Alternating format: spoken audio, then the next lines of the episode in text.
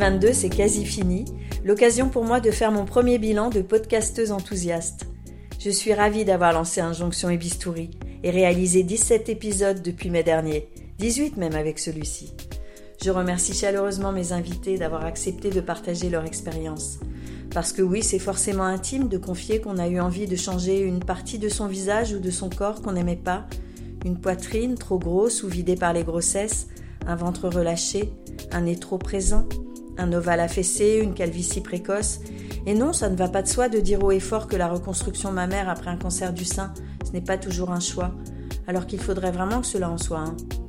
Ce n'est pas simple non plus de résister aux injonctions de jeunisme, mais on a le droit de recourir aux injections antirides, de leur préférer le yoga du visage, comme de se passer de la médecine et de la chirurgie esthétique, y compris quand on est actrice, journaliste, maquilleuse, mannequin.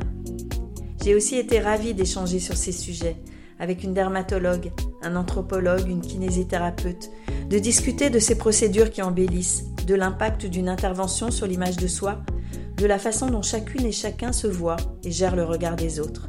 Merci à toutes et tous de m'avoir accueilli.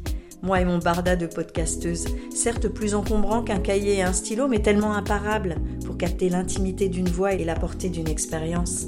Chères auditrices et auditeurs, merci d'être toujours plus nombreux à m'accompagner. N'hésitez pas à me contacter pour prolonger la discussion ou pour témoigner. Je compte sur vous pour envoyer à l'un de vos proches le lien d'un épisode qui vous a touché, interrogé, informé, réjoui même. Bref, pour faire savoir que vous aimez ce podcast.